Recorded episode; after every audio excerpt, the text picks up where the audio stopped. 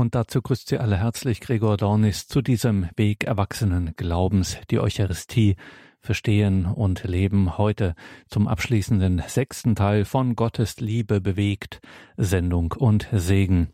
Und wie immer hören wir an dieser Stelle Pfarrer Leo Tanner vom Team der Wege erwachsenen Glaubens, zu diesem Glaubenskurs, zu diesem Weg erwachsenen Glaubens, die Eucharistie verstehen und leben, gehören diese Vorträge, die wir hier immer am Mittwochabend hören, aber dazu gibt es auch umfangreiches Begleitmaterial. Warum?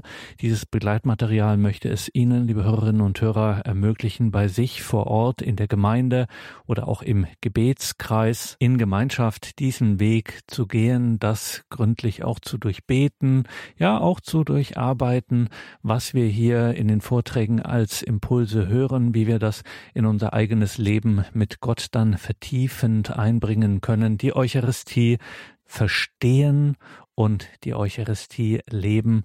Dazu möchte dieser Glaubenskurs, dieser Weg erwachsenen Glaubens einladen. In den Details zu dieser Sendung auf horeb.org im Tagesprogramm finden Sie dann einen Link zu diesen Begleitmaterialien erstellt vom WEG Verlag. WEG steht abgekürzt für Wege Erwachsenen Glaubens. WEG Verlag können Sie sicher mal anschauen, ob das etwas für Sie wäre. Die Eucharistie verstehen und leben hören Sie nun heute im sechsten und abschließenden Teil dieses Glaubenskurses. Pfarrer Leo Tanner überschrieben hat er diesen sechsten Teil mit von Gottes Liebe bewegt. Sendung und Segen.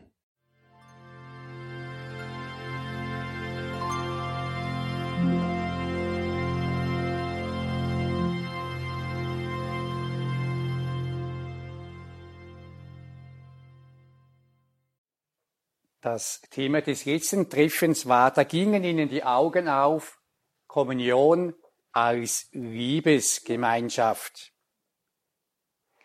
Mit der Liebesgemeinschaft mit Jesus und seinem Leib der Kirche ist aber die Eucharistiefeier nicht zu Ende. Der Weg geht weiter. Und so kommen wir heute zum vierten Teil der Eucharistiefeier, nämlich von Gottes Liebe bewegt Sendung und Segen. Gottes Liebe will bewegen. Dazu lade ich Sie ein, jetzt das folgende Bild einige Momente in aller Ruhe anzuschauen. Es ist ein Bild, dem ein westfälischer Künstler den Titel Ausgießung des Heiligen Geistes gab. Wenn Sie dieses Bild anschauen, dann sehen Sie, dass von oben hier die Bewegung hereinkommt. Wir sehen eine Taube, Symbol für den Heiligen Geist, und die Taube hat im Schnabel die Hostie. Das will so wie zum Ausdruck bringen, durch die Bitte um den Heiligen Geist, Taube als Symbol des Heiligen Geistes, durch die Epiklese wird die Hostie hier auf dem Tisch oder auf dem Altar zum Leib Christi verwandelt. Jesus wird gegenwärtig und dieser Jesus als Hostie in der Mitte, als sein hingegebenes Leben, er nimmt jetzt Kontakt auf zu jeder einzelnen Person. Zu jedem einzelnen von diesen Personen geht ein Strahl aus. Jesus, der in seiner Hingabe schenkt jedem seine ganz persönliche Liebe. Und dieser Strahl zeigt, wir können auch sagen, diese Lebenshingabe Jesu, die verbindet jetzt. Wir sehen um diesen Tisch herum die zwölf Apostel und Maria. Diese Lebenshingabe Jesu verbindet die zwölf Apostel mit Maria untereinander und sie eint sie. Diese Liebe Jesu, die bewegt jetzt aber diese Apostel hier. Und zwar bewegt es sie so, durch diese Liebe Jesu wenden sie sich einander zu, sie schauen aufeinander, sie reden miteinander, sie geben einander diese Liebe Jesu weiter. Und so zeigt dieses Bild die Kommunion mit Jesus will zur Weitergabe der Liebe Jesu hinführen.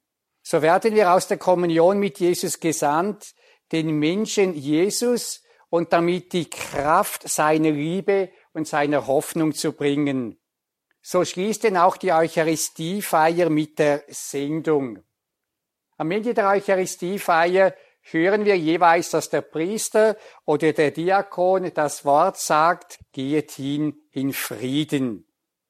Und dieses Wort geht hin in Frieden bedeutet jetzt aber nicht, dass jetzt einfach alles fertig ist und dass wir in den Alltag hinübergehen dürfen, so als wäre nichts gewesen. Diese Worte heißen nämlich im Lateinischen ursprünglich ite missa ist.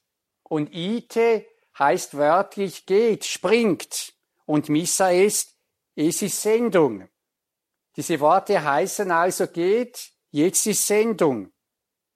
Die Kirche, die sich immer wieder überlegt, wie kann man den Inhalt auch der Eucharistiefeier nochmal besser vermitteln, hat darum die Möglichkeit gegeben, dass man seit dem Oktober 2008 auch die beiden folgenden Formeln anstatt geht hin in Frieden sagen kann, nämlich geht hinaus und verkündet das Evangelium des Herrn oder geht hinaus und verherrlicht den Herrn mit eurem Leben. Diese beiden neuen Formulierungen bringen zum Ausdruck, dass eben die Eucharistiefeier jetzt nicht abgeschlossen ist. Im Gegenteil, es geht jetzt vielmehr darum, die Welt durch uns mit Jesus in Berührung zu bringen. Es geht darum, der Welt das Evangelium zu verkünden und zu bezeugen.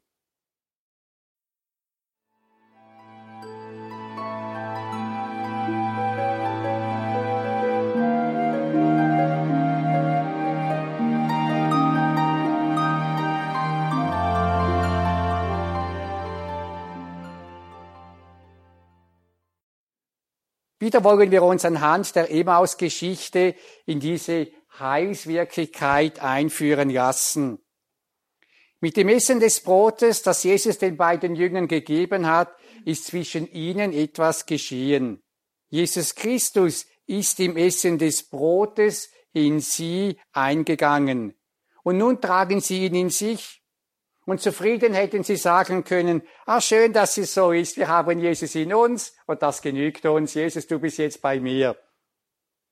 Doch Jesus in ihnen drängte sie in eine neue Richtung. Wohin? Noch in derselben Stunde brachen sie auf und kehrten nach Jerusalem zurück, und sie fanden die Elf und die anderen Jünger versammelt. Diese sagten zu ihnen, der Herr ist wirklich auferstanden und ist dem Simon erschienen. Da erzählten auch sie, was sie unterwegs erlebt und wie sie ihn erkannt hatten, als er das Brot brach. Jesus in ihnen drängt sie, Gemeinschaft mit denen zu suchen, von denen sie sich vorher getrennt hatten. Bei Tageslicht sind sie mit verdunkelten Herzen von Jerusalem aufgebrochen. Jetzt in der Dunkelheit der Nacht eilen sie mit erleuchteten Herzen zurück nach Jerusalem, zurück in die Welt. Die Welt ist dieselbe geblieben, aber die beiden Jünger haben sich verändert. Sie wissen, dass es Zukunft gibt, Zukunft für die Menschen, Zukunft für die Welt. Nach Jerusalem zurückkehren ist nicht ungefährlich, denn dieselben Leute, die Jesus umgebracht haben, könnten auch sie umbringen. Doch sie haben jetzt keine Angst mehr, weil der Auferstandene sie mit einem Leben erfüllt hat, das stärker ist als der Tod.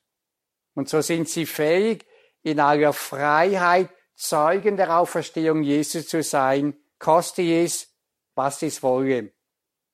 Kommunion mit Jesus will also eine neue Dynamik in Gang bringen. Paulus schreibt, die Liebe Christi, und zwar die Liebe Christi in uns, sie drängt uns. Die Liebe Christi in uns, Jesus in uns empfangen in der Heiligen Kommunion, will also bewegen. Jesus in uns, sein Feuer, seine Liebe wollen uns sanft locken, drängen, in eine neue Richtung hin. Ich habe dazu ein Lied entdeckt, das diese Botschaft sehr schön zum Ausdruck bringt. Zieh mich weiter, zieh mich vorwärts, lass mein Leben ein Feuer sein. Du brauchst Menschen, die dich lieben. Du brauchst Menschen, um dein Reich zu bauen. Du brauchst Menschen, die dir dienen. Herr, lass mich dein Diener sein. Du brauchst Herzen, die dich tragen.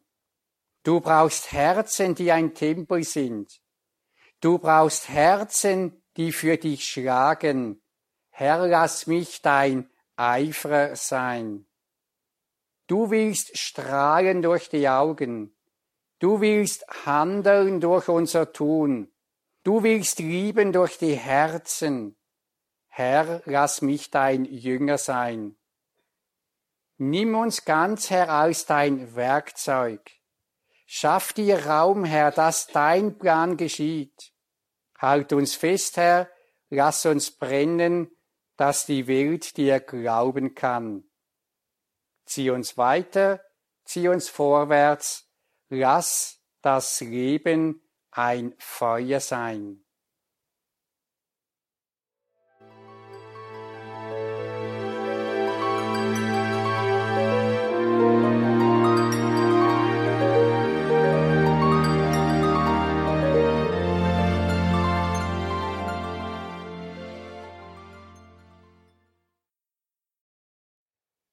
Die Kommunion mit Jesus will uns tiefer in die Sendung Jesu hineinnehmen. Und vier Aspekte dieser Sendung, wie wir sie auch aus der Emmaus-Geschichte herauslesen können, wollen wir etwas genauer anschauen. Der erste Aspekt, wir werden zuerst in den eigenen Alltag und ins eigene Leben gesendet. Die Emmaus-Jünger haben zuerst in ihrem eigenen Leben Wandlung erfahren und werden damit zu denen gesandt, die sie kennen. Auch bei uns führt die Sendung zuerst zu den Menschen, mit denen wir zusammenleben. Zum Partner, zur Partnerin, zu den Angehörigen, Familienmitgliedern, zu den Freunden, zu den Kolleginnen und Kollegen am Arbeitsplatz, in die Vereine, zu unseren Hobbys, in die Nachbarschaft, zu den Mitgliedern der eigenen Gemeinde und so weiter. Die innere Verwandlung und Stärkung, die wir in der Eucharistiefeier empfangen, die kann ganz unterschiedlich sein. Es gibt viele, die aus der Eucharistie Kraft schöpfen, um Verantwortung für andere zu übernehmen und sich für sie einzusetzen. Manche werden neu inspiriert, auf andere Menschen zuzugehen und sich für Menschen am Rand zu engagieren.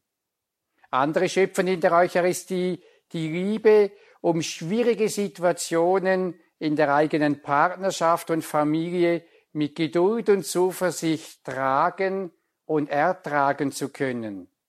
Andere können dank der Eucharistie mit eigenen seelischen und körperlichen Leiden besser umgehen. Wieder andere tragen die Lasten ihrer Angehörigen im Gebet vor Gott und geben ihnen so einen geistigen Rückhalt. So gibt es vielfältige Formen, um aus der Kraft der Liebe Jesu im Alltag zu leben und diese Kraft der Liebe Jesu zu bezeugen. Und dabei gilt, je mehr Jesus uns in seinen Leib wandeln darf, umso mehr werden die Menschen in uns seiner Liebe ja ihm persönlich begegnen. Jesus wird dann mehr und mehr durch uns ausstrahlen. Der Duft Jesu wird durch uns ausströmen, wie Paulus sagt. Wir sind Christi Wohlgeruch. Heute würden wir sagen, wir sind das Parfum Jesu Christi. Das will zum Ausdruck bringen, unser Sein strahlt aus. Die Art und Weise, wie wir sind, wie wir unseren Alltag und wie wir unsere Beziehungen leben, ist das erste Evangelium, das die Menschen sehen, das sie wahrnehmen und das so verkündet wird.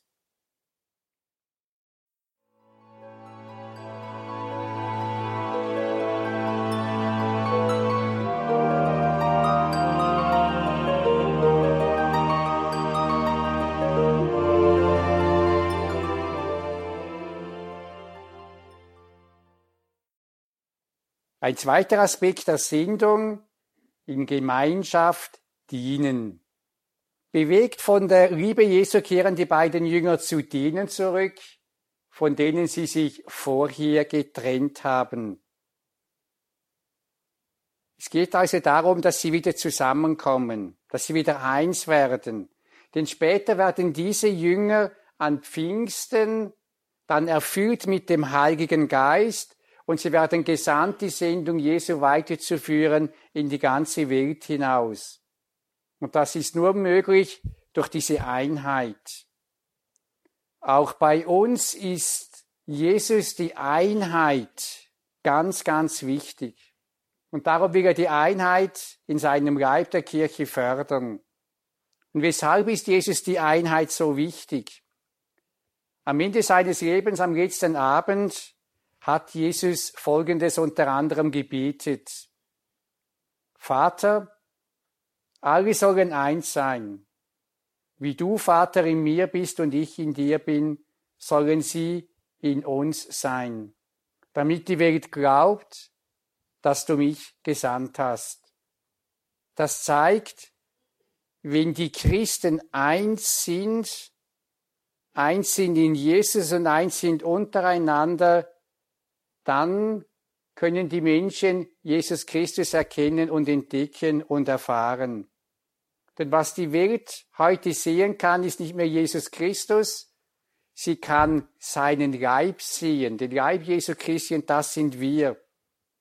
Doch wenn wir nicht eins sind, ist wie der Spiegel zerbrochen, in denen die Welt Jesu Christi erkennen kann. Und deshalb ist es Jesus ein ganz, ganz großes Anliegen, dass in seinem Leib die Beziehungen heilen, dass wir in seinem Leib versöhnt sind, Darum möchte er die Einheit fördern, möchte er uns eins machen. Und dabei geht es jetzt nicht darum, dass wir einander sympathisch finden oder gleiche oder alle ähnliche Ansichten haben über dies und jenes. Was uns verbindet, ist Jesus im Heiligen Geist, Jesus in uns. Und dieser Jesus in uns will auch durch Verletzungen und unterschiedliche Meinungen hindurch uns zu einem neuen Miteinander und Füreinander in seinem Leib verbinden. Lassen wir das zu. Lassen wir das zu, dass Jesus in uns hinführt, auch über Verletzungen, Vorurteile hinweg, uns mit den anderen zu verbinden. Da kann es gut sein, in uns hineinzuhören, gibt es in uns Dinge wie Unstimmigkeiten, dass wir jemandem nicht etwas nachtragen, so verletztes Schweigen, Rückzug, das Festhalten an alten Geschichten, Rechthaberei über dies oder jenes. Gibt es ähnliche Dinge, die das Miteinander und Füreinander hindern? Wenn solche Dinge da sind, dann will Jesus das ausräumen. Denn diese Dinge schwächen das Miteinander und diese Dinge hindern und blockieren oder behindern zumindest das Wirken des Heiligen Geistes. Und wenn wir heute vielleicht so wenig die Kraft Jesus spüren, dann hat das meiner Meinung nach auch mit dem zu tun, dass wir wenig Einheit leben und wenig Einheit haben. Das Wirken des Heiligen Geistes in uns und durch uns ist deswegen so wichtig, weil wir heute die Verbündeten Jesu auf der Erde sind. Wir sind das Volk, durch das er in besonderer Weise in die Geschichte der Welt heute eingreifen will. Und so möchte Jesus, dass wir eines Geistes, nicht einer Meinung und nicht mit den gleichen Gefühlen, sondern dass wir eines Geistes mit ihm heute seine Sendung im Mit- und Füreinander weitertragen. Und dazu gab Jesus damals den Jüngerinnen, den Aposteln, den Heiligen Geist und dazu will er auch uns durch den Heiligen Geist befähigen. Ihr werdet die Kraft des Heiligen Geistes empfangen und ihr werdet meine Zeugen sein. Und in jeder heiligen Kommunion geschieht das. In jeder heiligen Kommunion schenkt uns Jesus seinen Geist, damit wir heute als seine Zeuginnen und Zeugen leben und damit wir heute gemeinsam sein Werk weiterführen können.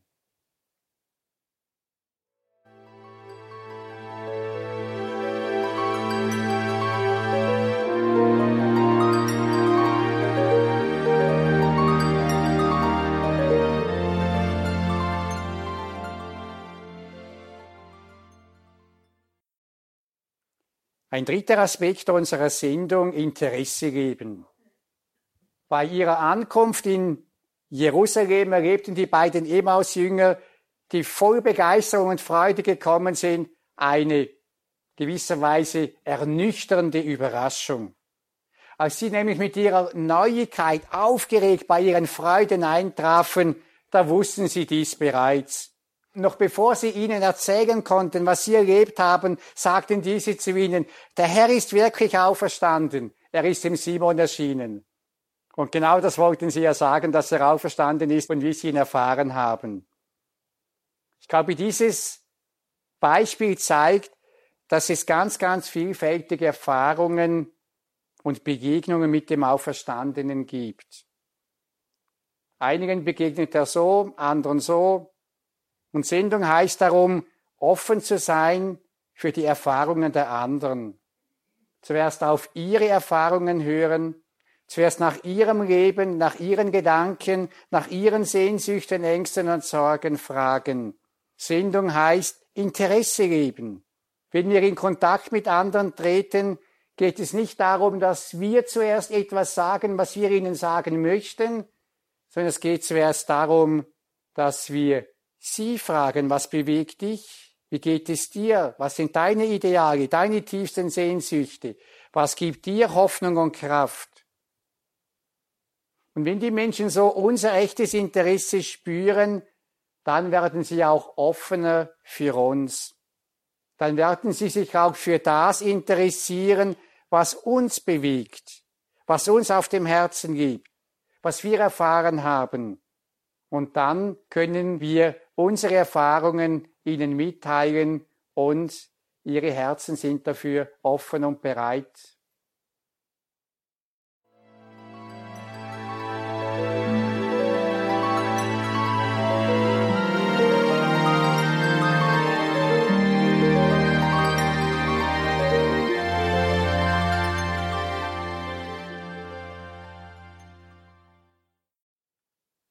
Die Eucharistiefeier endet mit dem Segen und der Entlassung. Segnen ist das Weitergeben von Kräften, die in Gott ihren Ursprung haben. Gott will, dass das Leben gedeiht, er will es schützen und bewahren. Er will die zerstörerischen Kräfte vom Leben fernhalten. Im Segen gibt uns Gott die Zusage, ich gehe mit dir, ich schütze dich, ich stärke dich, ich lasse dich nie allein. Zwei Zeichen gehören zum Ritus des Segnens. Das erste Zeichen ist die Handauflegung oder Handausbreitung. So hat Jesus den Kindern und Kranken, die er segnete, die Hände aufgelegt. Und während der Handauflegung oder Handausbreitung wird die Bitte ausgesprochen, dass Gott jetzt segne. Das zweite Zeichen des Segens ist das Kreuzzeichen. Es weist darauf hin, dass die ganze Füge des Heiles uns durch Jesus Christus zuteil wird, weil er uns mit seinem Leben, seinem Sterben und seiner Auferstehung erlöst hat.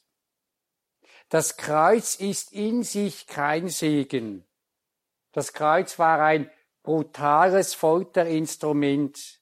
Heilbringend ist jedoch die Liebe, mit der Jesus bereit war, selbst den Tod am Kreuz auf sich zu nehmen. Und wegen dieser Liebe wurde das Kreuz zur Quelle des Segens. Und so erinnert das Kreuz immer auch daran, dass allein die Liebe, die auch bereit zum Opfer ist, heil und Segen bringend ist. Die einfachste Form des Segens im Ritus lautet dann, Ich segne euch der allmächtige Gott, der Vater, der Sohn und der Heilige Geist. Mit dem Amen als Antwort und dem Kreuzzeichen nehmen wir den Segen Gottes, vermittelt durch den Priester, bewusst an. Jesus segnet in der Liturgie zuerst durch den Priester, dann aber will er durch alle Glieder seines Leibes segnend wirken. Wir alle sind zum Segnen berufen. Segnen ist ein Ausdruck von Liebe. Einem Menschen segnen bedeutet, Werkzeug der Liebe Gottes für ihn zu sein. Und wie bei Jesus ist auch bei uns die Quelle des Segens die Liebe im eigenen Herzen. Wenn wir einem Menschen Liebe schenken wollen, dann können wir diese Liebe mit einer Bitte um Gottes Segen auf den anderen Menschen herabrufen oder übertragen. Wir haben eine besondere Segenskompetenz für die Bereiche, die uns anvertraut sind. Zum Beispiel Eheleute füreinander. Eltern für ihre Kinder, Geschwister und Freunde gegenseitig. Wir haben eine Segenskompetenz für unseren Arbeitsplatz, für unsere Pfarrgemeinde, für die Gruppe, zu der wir hier zugehören. Und es gehört dazu, wenn wir die Gnade Gottes wirklich annehmen, die er durch uns weitergeben will, dass wir diese Segenskompetenz auch in Anspruch nehmen. Und da, wo wir sind, so handeln, dass Gott wirklich mit seinem Segen darin wirken kann. Im Buch Jesus Sirach wird auf die Beziehung der Kinder zu ihren Eltern hingewiesen. Dem, der den Vater, wir können auch ergänzen die Mutter, in Wort und Tat ehrt, wird Segen verheißen. Und auch dem Segen der Eltern wird eine besondere Kraft zugesagt. Der Segen des Vaters festigt die Wurzel, doch der Fluch der Mutter reißt die junge Pflanze aus. So wir in Jesus Sirach 3, Vers 9. Es könnte natürlich auch umgekehrt heißen, der Segen der Mutter festigt die Wurzel und der Fluch des Vaters reißt die junge Pflanze aus. Hier in diesem Text wird einfach deutlich, Segen oder Fluch der Eltern, sie bauen ihre Kinder auf oder sie können ihre Kinder zugrunde richten, eben entwurzeln.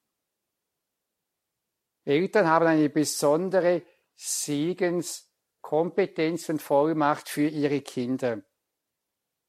Es gibt nun ganz verschiedene Formen des Segnens. Eine besondere Form des Segens ist das Gebet mit Handauflegung, mit Kreuzzeichen. Wir können aber auch mit unseren Augen segnen. Wenn Eltern ihre Kinder vor Liebe und Vertrauen anschauen, dann geht eine Kraft von diesem Blick aus. Wenn wir von jemandem, der uns viel bedeutet, angeschaut werden, ja vielleicht sogar angestrahlt werden, dann tut uns das einfach gut, das beruhigt uns.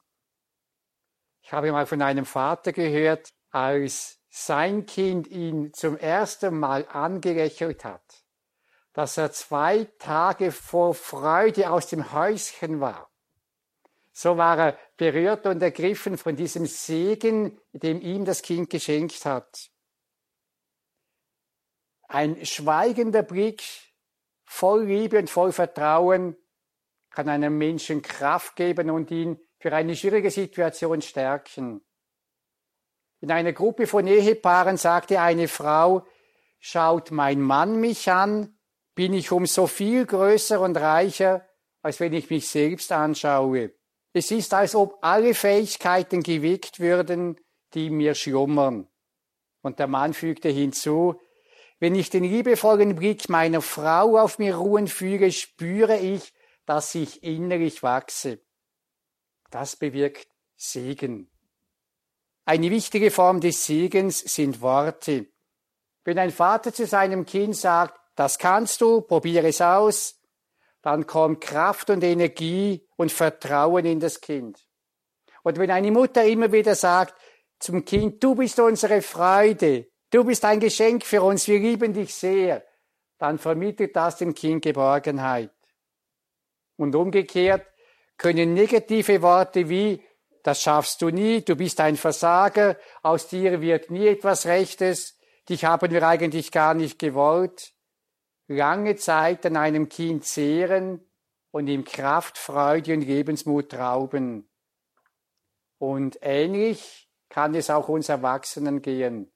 Auch uns können Worte tief, tief niederdrücken und uns Lebenskraft, Lebensfreude und Lebensenergie nehmen.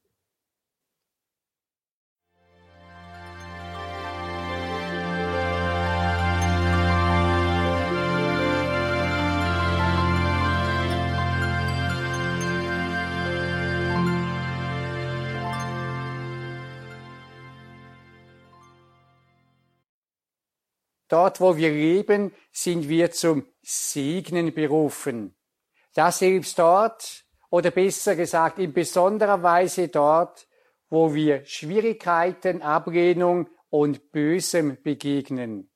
So wie Jesus sagt, segnet eure Verfolger, segnet sie, verflucht sie nicht.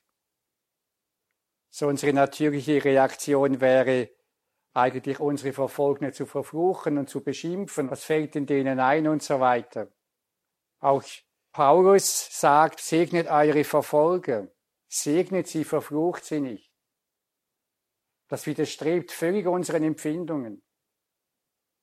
Und Petrus sagt, vergeltet nicht Böses mit Bösem, noch Kränkung mit Kränkung, stattdessen segnet, denn ihr seid dazu berufen, Segen zu erlangen. Wir spüren, solches Segnen braucht von uns eine Entscheidung. Nämlich die Entscheidung nicht entsprechend unseren vielleicht verletzten Gefühlen zu handeln, sondern dem Geist und der Liebe Jesu entsprechend zu handeln. Diesem Geist, den wir in der Heiligen Kommunion empfangen haben. Und wenn wir so segnen, dann werden durch die Kraft des Segens die Mächte des Bösen zurückgedrängt. Denn im Segnen wirkt Gottes Heilskraft durch uns. Segnen, Gutes sagen und Gutes für unsere Mitmenschen erbitten, insbesondere für die, die uns bös gesinnt sind, das gibt uns zudem einen großen inneren geistlichen Schutz. Aus der Eucharistiefeier werden wir entlassen mit dem Segen Gottes. Wir gehen mit der Gewissheit in die Welt hinaus, dass Gottes Liebe und Heilskräfte stärker sind als alles Dunkle, Negative und Zerstörende. Denn in der Eucharistie haben wir den Sieg der Liebe Jesu gefeiert. Und Jesus Christus lebt jetzt in uns. Er führt und belebt uns. Und diese Gewissheit, die wir mitnehmen dürfen, diese Gewissheit inspiriert uns zu einer aktiven Lebensgestaltung.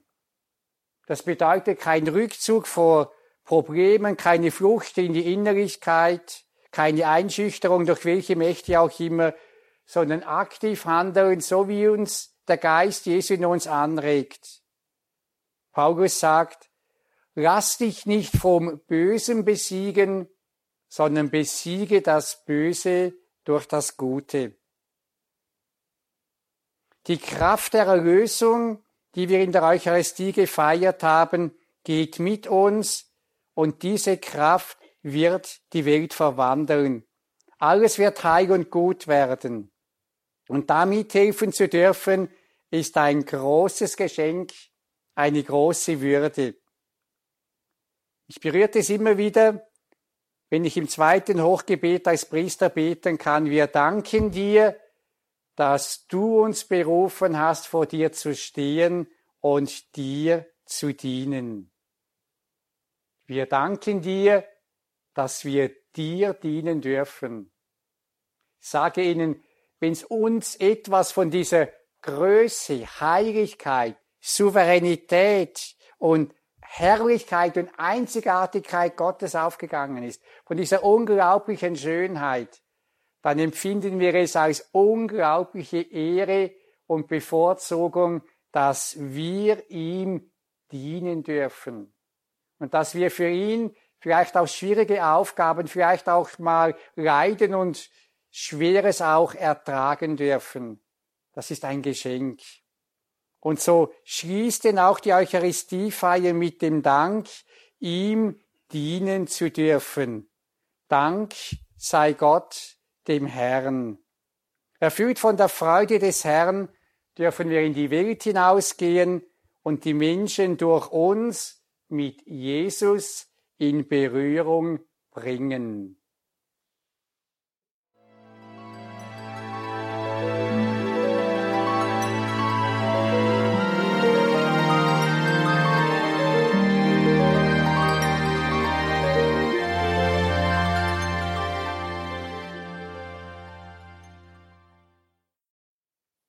Wir haben bei unseren Treffen immer wieder auch eine Ritus-Einübung gemacht, um so einen Aspekt des Ritus vertieft zu erleben.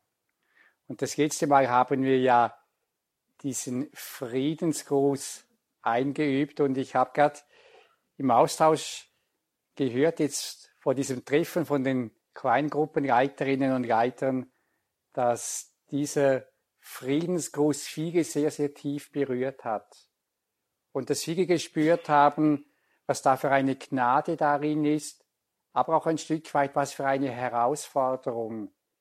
Es geht ja darum, in diesem, diesen Frieden, den ich von Jesus empfange, jedem Menschen zuzusagen, zusprechen zu wollen. Und darin wird eine Kraft frei, eine Heilskraft da, da handelt dann Jesus Christus auch darin. Heute wollen wir einen anderen Aspekt einüben, nämlich den Aspekt des Segnens.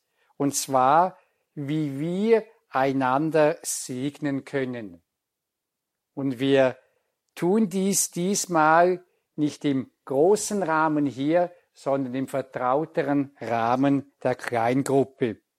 Wie können wir praktisch einander segnen? als Ehepaar, in der Familie, im Freundeskreis, in einer Gruppe. Ich möchte dazu drei ganz, ganz einfache Schritte aufzeigen. Ein erster Schritt besteht darin, dass ich einmal für mich selber überlege, in was für eine Situation bin ich jetzt, was steht bei mir an und für welche Situation möchte ich den Segen Gottes oder die Kraft des Heiligen Geistes seine Hilfe erbitten. Das ist der erste Schritt. Ich werde mir bewusst, was, wo möchte ich gesegnet werden, wofür möchte ich die Kraft Gottes empfangen. Und dann der zweite Schritt, dass ich oder die jeweilige Person dieses Anliegen ausspricht. Und der dritte Schritt besteht dann darin, dass die anderen oder eine der anderen Person still oder laut mit einem ganz einfachen Satz oder mit zwei Sätzen für dieses Anliegen bietet. Wenn ich zum Beispiel jetzt das Anliegen ausgesprochen hätte, angenommen ich wäre Familienvater, Herr, ich bitte dich, gib mir morgen für die Kinder einfach mehr Kraft und Geduld und mehr Verständnis, wenn sie so unruhig sind. Wenn ich diese Bitte ausgesprochen hätte, dann würde jetzt eine Person vielleicht dann für mich beten, Herr, erfülle den Geo mit dem Heiligen Geist, öffne sein Herz für seine Kinder, gib ihm Gelassenheit und Vertrauen, wenn er morgen den Kindern begegnet, dass er durch sein Sein und sein Reden den Kindern deine Liebe erfahren lassen kann. Und dann kann man noch das Kreuzzeichen machen im Namen des Vaters, des Sohnes und des Heiligen Geistes oder vielleicht auch diese Person, für die man betet, das Kreuzzeichen auf die Stirn machen. Wenn wir so füreinander beten, dann können wir auch fragen, ist es Ihnen recht, wenn ich Ihnen die Hände auf die Schulter lege, so als ganz kleines Zeichen der Zuwendung Jesu Christi.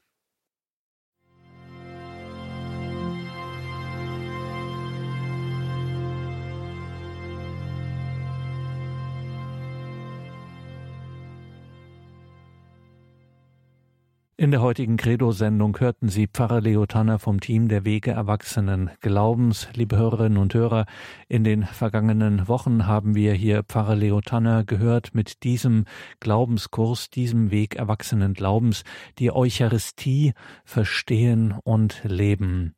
Und das sind nicht einfach nur isolierte Vorträge, eine Vortragsreihe, sondern es gibt dazu auch umfangreiches Begleitmaterial für Menschen, für Gemeinschaften, für Gemeinden, die das bei sich vor Ort auch einmal gemeinsam intensiv gehen möchten, das Ganze auch nacharbeiten, meditieren, beten, durchbeten möchten gemeinsam. Da gibt es viel Material zusammengestellt vom Team der Wege Erwachsenen Glaubens um Pfarrer Leo Tanner. Und das ist dann auch im eigenen Verlag erschienen, im Verlag der Wege Erwachsenen Erwachsenen Glaubens WEG, abgekürzt WEG Verlag. Was es da alles gibt, das haben wir entsprechend verlinkt in den Details zu dieser Sendung auf horeb.org. Wenn Sie sich dafür interessieren, können Sie sich das ja mal anschauen. Das Team der Wege Erwachsenen Glaubens möchte Sie alle einladen, die Eucharistie tiefer zu verstehen und zu leben. All das kann man nachhören, klar, natürlich bei uns in der Mediathek, aber auch auf der Homepage von Pfarrer Leo Tanner, leotanner.ch, Leo Tanner in einem Wort, .ch. Dort finden Sie diese und viele weitere Glaubenskurse, Wege erwachsenen Glaubens, Impulse, Fragen, Antworten, auch Videos, die dort kostenlos zur Verfügung stehen. Das lohnt sich allemal, dort einmal vorbeizuschauen. leotanner.ch und damit geht diese Sendung auch zu Ende. Danke Ihnen allen fürs Dabeisein. Bleiben Sie dran. Um 21.30 Uhr geht es hier weiter mit der Reihe Nachgehört. Danke Ihnen allen fürs Dabeisein, dass Sie Radio Horeb möglich machen, diese Glaubens- und Gebetsgemeinschaft, dass auch wir gemeinsam den Weg des Glaubens gehen können, das gemeinsame Leben mit Gott hier im Radio, insbesondere und an vorderster Stelle, dass wir hier im Gebet miteinander und füreinander vor Gott stehen können. Das ist nur möglich, weil Sie für uns beten und es ist materiell einfach auch nur möglich, muss man immer wieder sagen, dadurch, dass sie für diese Gemeinschaft, für dieses Radio spenden. Es ist der einzige Weg, die materiellen Mittel zur Verfügung gestellt zu bekommen, um hier auf Sendung zu gehen. Es kostet eben einfach Geld, so ein Radio zu betreiben und das können wir nur leisten, weil Sie, liebe Hörerinnen und Hörer, für uns spenden. Ein herzliches Vergelt's Gott allen, die hier helfen. Danke. Einen gesegneten Abend und eine behütete Nacht wünscht ihr, Gregor Dornis.